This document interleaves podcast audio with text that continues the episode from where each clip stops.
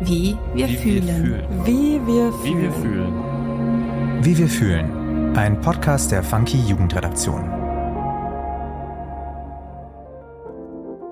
Hi, ich bin Annika und du hörst den neuen Funky Podcast Wie wir fühlen. Hier übernimmt die Gen Z das Wort und thematisiert all das, was ihr Leben auf den Kopf stellt. In dieser Staffel geben wir zwischenmenschlichen Themen einen Raum, die in unserem Alltag öfter ausgesprochen werden sollten.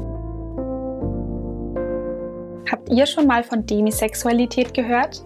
Mir ist der Begriff erst vor kurzem auf Social Media begegnet und ich war neugierig, mehr darüber zu erfahren. Mit der gesamten Palette an Formen der sexuellen Orientierung und Geschlechtsidentitäten kommt spätestens in Kontakt, wer sich mal auf einer Online-Dating-Plattform registriert hat.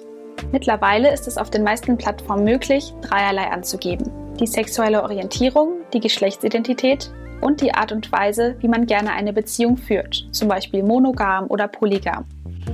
Spätestens dort können NutzerInnen auf den Begriff Demisexualität stoßen. Aktuell gibt es kaum Zahlen und Statistiken, die belegen, wie viele Menschen sich als demisexuell identifizieren, denn der Begriff ist noch recht neu. Die Demisexualität gehört offiziell zum Spektrum der Asexualität und hat besonders viel mit Zwischenmenschlichkeit zu tun. Was genau? Darüber möchte ich heute mit Ruth Herzberg sprechen. Ruth Herzberg ist Autorin, Bloggerin und hat Drehbuchschreiben studiert. In ihrem Blog Frau Ruth veröffentlicht sie regelmäßig Beiträge, auch zum Thema Demisexualität. Liebe Ruth, passend zum Titel des Podcasts, wie fühlst du dich denn heute? Wie geht es dir heute? Ja, mir geht's ja gut. Etwas erkältet noch, hört man vielleicht ein bisschen, ähm, aber sonst geht's mir gut. Ich bin gut gelaunt. Sehr schön. Heute geht es ja um das Thema Demisexualität. Vielleicht möchtest du direkt am Anfang mal erklären für alle, die jetzt zuhören, die nicht wissen, was Demisexualität ist, was das ist und was hinter dem Begriff steckt. Also Demisexualität ist eine sexuelle Orientierung, wie zum Beispiel ja auch man Homosexualität oder Bisexualität oder es gibt ja ganz viele Sexualitäten, die man haben kann und davon ist halt Demisexualität eine. Es gibt ja auch pansexuell, asexuell, allosexuell und solche Sachen. Und Demisexualität bedeutet, das kommt also von Demi, also nicht davon, aber Demi bedeutet halb. Und das heißt also sozusagen halb sexuell, was ich ein bisschen krassen Begriff finde. Also weil ich halb sexuell fühle ich mich nicht, aber es heißt, dass man nur sexuelle Anziehung verspüren kann zu Personen, zu denen man auch eine emotionale Bindung hat, praktisch sprich verliebt ist oder zu dem man sich emotional hingezogen fühlt. Und deswegen kann man jetzt praktisch nicht so gut mit Menschen schlafen, die man eben vielleicht sozusagen oder äh, sexy findet oder man kann die gar nicht sexy finden, wenn man äh, sich nicht emotional zu der Person auch hingezogen fühlt. Ja, das ist, finde ich, eine gute Erklärung. Wie bist du denn auf den Begriff gestoßen? Du hast ja in deinem Blog schon darüber geschrieben. Wie ist es denn dazu gekommen, dass du dich überhaupt damit beschäftigt hast? Das kam ich einfach durch Zufall durch, beim Internetsurfen. Ich glaube, der Begriff ist relativ neu. Also asexuell kennt man ja irgendwie, hat man schon mal gehört und auch weiß ich nicht, bisexuell, pansexuell, diese ganzen Sachen, das ist ja in den letzten Jahren, also gibt's ja alles schon länger, aber demisexuell, diesen Begriff habe ich jetzt eigentlich auch erst vor kurzem bin auf den zufällig gestoßen, weil es den eben noch, glaube ich, noch nicht so lange gibt. Ich habe jetzt noch mal geguckt. Die ersten Artikel, die ich gefunden habe dazu, sind von 2021. Ich weiß wirklich nicht mehr wann und wie, aber ich bin so wie so drüber gestolpert irgendwo irgendwie und dann habe ich danach einfach äh, bei Wikipedia nachgelesen und dachte, ach, äh, das ist es ja. Da dachte ich, ach, das fand ich ein gutes Label für mich. Und deswegen habe ich dann auch drüber geschrieben. Der Begriff, haben wir ja eben schon gesagt, der ist ja noch relativ unbekannt. Kennen nicht viele Leute, glaube ich. Kannst du dir erklären, warum der noch so unbekannt ist? Naja, ich weiß nicht, vielleicht einfach im Zuge der Diversifizierung der Sexualitäten oder der Forschung in der Richtung oder man weiß immer noch relativ wenig eigentlich, obwohl es ja die ganze Zeit ständig überall um Sex ja auch geht. Ich weiß nicht, hat man jetzt erst entdeckt oder ich bin auch gar nicht sicher, ob es das wirklich so gibt. Also oder ob das vielleicht auch nur ein Internetphänomen ist oder so. Mir ist noch äh, eingefallen, das habe ich auch drüber geschrieben. Alle sagen, wenn man denen erzählt von Demisexualität, sagen ja alle, das ist doch normal. Also zumindest für Frauen gilt das, glaube ich, als normal, oder? Was denkst du? Jetzt in Bezug auf Frauen meinst du oder? Ja, oder würdest du auch sagen, es ist eine in Anführungsstrich normale Sexualität? Ja, ich denke schon, dass das so auch das Gewünschte von der Gesellschaft irgendwie ist. Da hattest du ja, glaube ich, auch in deinem Blog was zu geschrieben, wenn ich mich richtig erinnere, dass vor allem auch von Frauen erwartet wird, dass sie vielleicht weniger Partner haben Oder dass sich, ja, wie soll ich sagen, dass sich Frauen vielleicht eher so zurückhalten, dass das immer noch nicht so gerne gesehen ist, wenn Frauen viele Partner haben. Weißt du, wie ich meine? Genau, ja, eben diesen Eindruck habe ich eigentlich auch immer noch, dass das so der Fall ist. Aber in diesen Artikeln über Demisexualität wird das nie thematisiert. Da steht, das wäre einfach, als wäre das so eine besondere Spezialität, dass man eben nur äh, fähig wäre, mit Menschen zu schlafen, zu denen man sich auch emotional hingezogen fühlt. Also für mich hat das dann aber viel eigentlich Probleme gelöst. Also für mich hat es in dem Moment Sachen vereinfacht, weil ich dann dachte, na gut, wenn ich demisexuell bin, dann ist es ja klar, warum ich eben so an meinen äh, Sexualpartnern hänge. Also, oder wenn ich merke, dass die Gefühle vielleicht nicht in dem Maße erwidert werden, dass ich das schwer loslassen kann, was eigentlich ja auch relativ normal ist, aber irgendwie fühlt man sich ja dann auch ein bisschen, ja, irgendwie seltsam, wenn man dann jemanden nicht loslassen kann, der da vielleicht die Gefühle nicht so erwidert. Wo, da kriegt man ja dann auch gesagt, ja, dann such dir doch einen neuen und dann äh, habe ich gedacht, nee, ich will das ja nicht, weil jetzt bin ich ja froh, dass ich schon mal jemand gefunden habe, wo die Gefühle schon da sind und jetzt die ganze Arbeit nochmal machen, sich mir einen neuen suchen und wieder Gefühle in jemand investieren, wo es dann vielleicht auch wieder schief gehen könnte, ist mir dann auch schwierig. Und das ist dann eben auch so eine komische Erfahrung, wenn einem dann wieder nahegelegt wird, wenn man jetzt so Liebeskummer oder so hat, dann soll man doch sich ganz viele Partner suchen. Und das ist ja auch so eine andere, so eine gesellschaftliche Erwartung, die an einen gestellt wird, dass man da jetzt nicht lange rumjammern soll, sondern sich ablenken soll, mit ganz vielen Leuten schlafen soll. Was ja auch schwierig ist, wenn man demisexuell ist. Und für mich hat das dann genau das Problem gelöst, weil ich dann dachte, auch schon früher, muss ich sagen, dass mit mir was nicht stimmt, dass ich nichts empfinde, wenn ich mit äh, Männern schlafe, die ich jetzt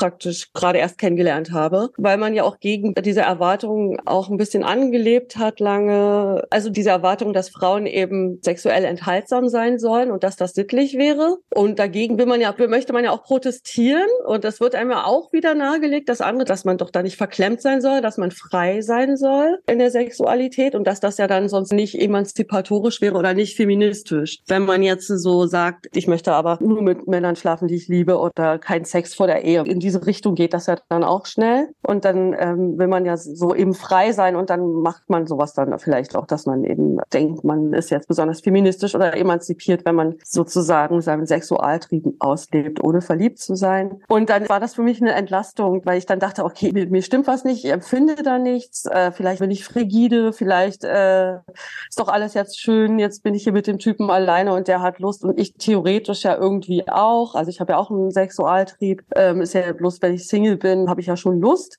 aber ich kann das dann nicht genießen und habe das dann auch oft abgebrochen und dann steht man ja auch immer so da, hä, wieso ist man denn jetzt schon so weit gegangen? Dann wird einem das ja auch so ein bisschen angelastet oder man hat so ein schlechtes Gewissen, dass man jemand wegschickt, weil man merkt, ich kann das jetzt eben doch nicht so.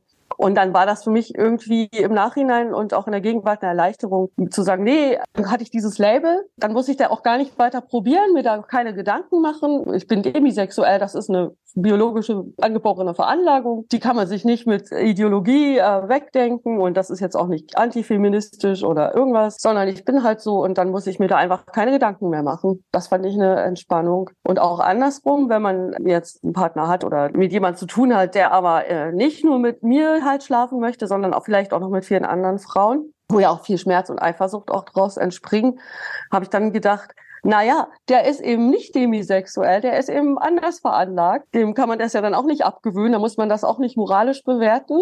Dann kann man ja auch sagen, na gut, dann ist der eben, so habe ich mir so ein Wort, vollsexuell, also nicht demi, halbsexuell, sondern sozusagen komplett sexuell. Dann kann man die Debatte sich auch sparen. Da muss man sich dann auch nicht verletzt fühlen. Obwohl ich jetzt trotzdem äh, eher Wert darauf legen würde, auch einen demisexuellen Partner zu haben.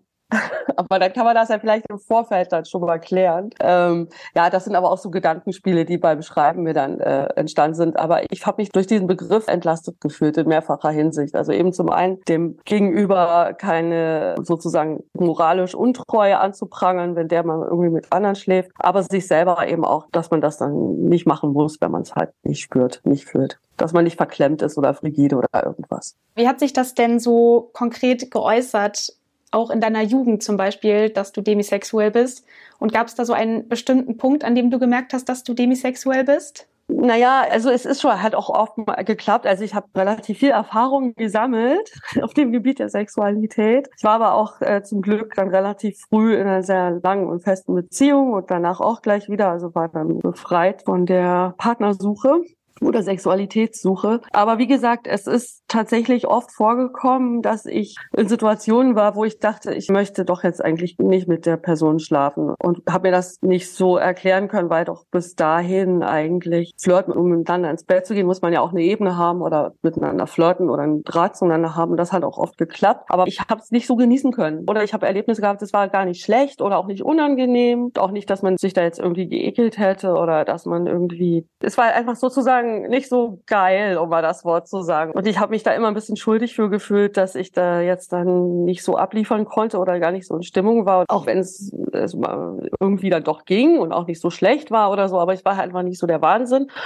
Und so richtig gemerkt, also ich kannte jetzt, ich kannte das Wort ja noch nicht, aber jetzt in der Rückschau würde ich sagen, habe ich gemerkt, wie sich Sexualität für mich wirklich krass verändert hat zum Positiven, wo ich dachte, das ist ja der Wahnsinn. Jetzt verstehe ich, wovon die Leute reden. War wirklich in dem Moment, wo ich mich verliebt hatte. Also wenn Sex und Liebe zusammenkamen, war das äh, einfach, das ist einfach ein komplett anderes Ding. Und ich möchte eigentlich nie wieder ohne erleben. Genau, also das weiß ich nur, das war dann irgendwann Anfang, also 20, als ich dann meinen Partner äh, mit dem zusammengekommen bin. Es ist kompletter Wechsel. Also davor hatte ich auch viel Sex gehabt, auch um cool zu sein oder wir auch aus Bestätigungsgründen und so. Und als dann aber auf einmal ich dann richtig verliebt war, war das kompletter Unterschied. Und auch später, äh, als ich dann nochmal mit anderen, die ich dann auch verliebt war, also das kann man nicht vergleichen. Und deswegen würde es für mich eben auch gar nichts bringen, wenn ich jetzt Single wäre, irgendwie mir mit Typen aufzureißen, irgendwo mit denen zu schlafen. Wie gesagt, das fällt eben jetzt weg, weil ich weiß, dass es bringt überhaupt gar nicht. Wie wirkt sich denn so die Zwischenmenschlichkeit bei dir heute aus, jetzt wo du weißt, dass du demisexuell bist?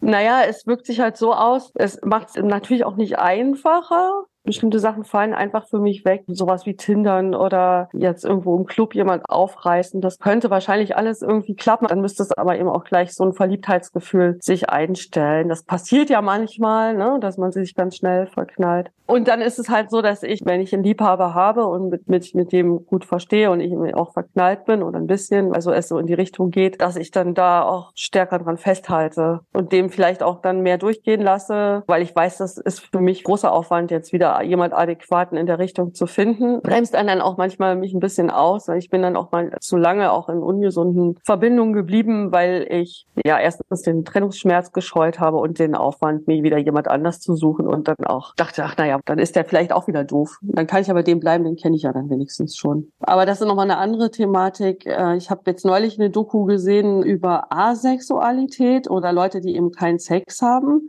Es war so eine Mischung. Ich glaube, Leute, die kein Bedürfnis danach haben und andere Leute, die jetzt eben sich bewusst äh, für die Enthaltsamkeit entschieden haben. Und da hat eine von denen gesagt, ähm, dass man für Sex Kapazitäten braucht. Also sie hat es Reichtum genannt. Und das stimmt, also das ist mir jetzt auch so aufgefallen, gerade jetzt, wo alles teurer ist. Und ich bin auch alleinerziehend mit zwei kleinen Kindern. Also es ist auch eine Kapazitätssache. Du musst Zeit haben, äh, erstmal fürs Dating oder entweder auf so einer App da blöd rumzuwischen und dir da einen auszusuchen. Dann musst du mit dem schreiben, das kostet Zeit. Oder du gehst eben aus, ein Trinken oder einen Club oder irgendwas, das kostet ja auch Zeit und auch Geld. Ganzen Getränke, dann die Zeit auch danach, wenn man vielleicht verkatert ist. Oder auch selbst, wenn man jetzt, muss jetzt nicht immer in den Kontexten Leute kennenlernen. Manche suchen sich auch Hobbys oder man legt sich einen Hund zu, um dann beim Gassi gehen jemanden zu treffen, der auch einen Hund hat oder irgendwas. Und all diese Aktivitäten, sei es über Hobbys oder über Besäufnisse in Bars oder Clubnächte, da braucht man Kapazitäten, da braucht man Zeit und Geld für. Was mir jetzt beides nur eingeschränkt zur Verfügung steht, was dann auch so Auswirkungen hat auf mein Liebesleben. Aber ich fand das einen interessanten Punkt, dass die das so klar gesagt hat, weil man ja eigentlich denken würde,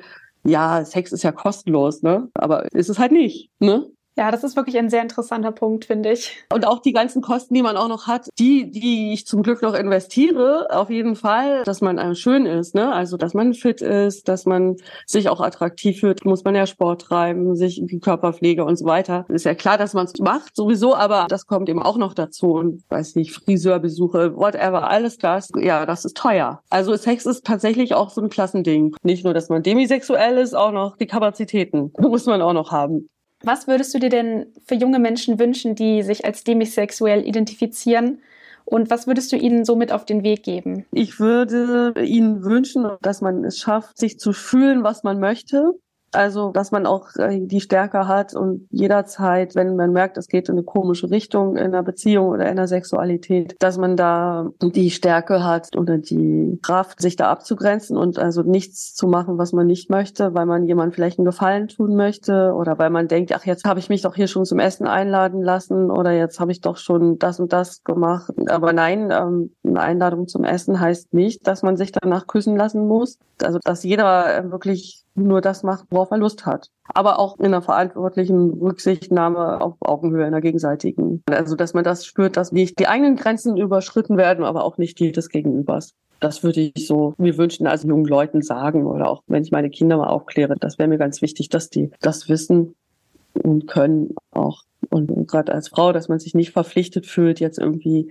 besonders locker sein zu müssen, um nicht als frigide zu gelten, aber dass man auch nicht denkt, man da kann was versagen, wenn man eben, um nicht als Hure abgestempelt zu werden. Ne? Und für Jungs oder Männer gilt das bestimmt auch, dass die äh, besonders viel Eroberungen machen müssen oder sich schlecht fühlen, wenn es ihnen nicht gelingt oder wenn sie da vielleicht auch nicht so Lust drauf haben. Und da würde ich mir äh, hoffen, erwünschen, dass da nicht so gesellschaftlich, dass das dann, äh, ich weiß gar nicht, wo dieser komische Druck eigentlich herkommt. Es gibt ja keine Plakate, die einem irgendwie sowas sagen, ne? Also wo drauf steht, äh, rum, wie du willst, ohne Rücksicht auf Verluste. Und es steht ja auch nirgendwo auf keinem Plakat, äh, sind ja auch keine großen Zeigefinger drauf. Weiß nicht, woher das immer kommt eigentlich so genau denke da ehrlich gesagt auch sehr viel drüber nach, weil ich das sehr spannend finde. Aber bis jetzt bin ich noch zu keiner Lösung gekommen, ehrlich gesagt. ist komisch, ne? Ja. Ja, total. Müsste man mal nochmal in Ruhe in sich gehen, weil es ist ja alles relativ frei und liberal mittlerweile. Ich weiß es nicht. Keine Ahnung.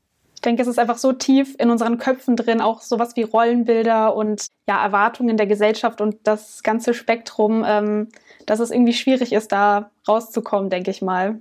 Ist schwierig, ja, und man weiß gar nicht, wie man da reingekommen ist. Finde ich ein sehr gutes Schlusswort, was du gerade so gesagt hast mit äh, Erwartungshaltungen und finde ich sehr gut, das so weiterzugeben. Was und wie viel wusstest du schon über Demisexualität? Ich finde auf jeden Fall, dass dieses Spektrum noch viel zu selten Platz in den Medien findet und dass da auf jeden Fall noch Luft nach oben ist. Tschüss und bis zum nächsten Mal. Wie wir fühlen. Ein Podcast der Funky Jugendredaktion. Produktion und Redaktion Nina Sabo und Annika Derichs. Schnitt und Sound Markus Klose.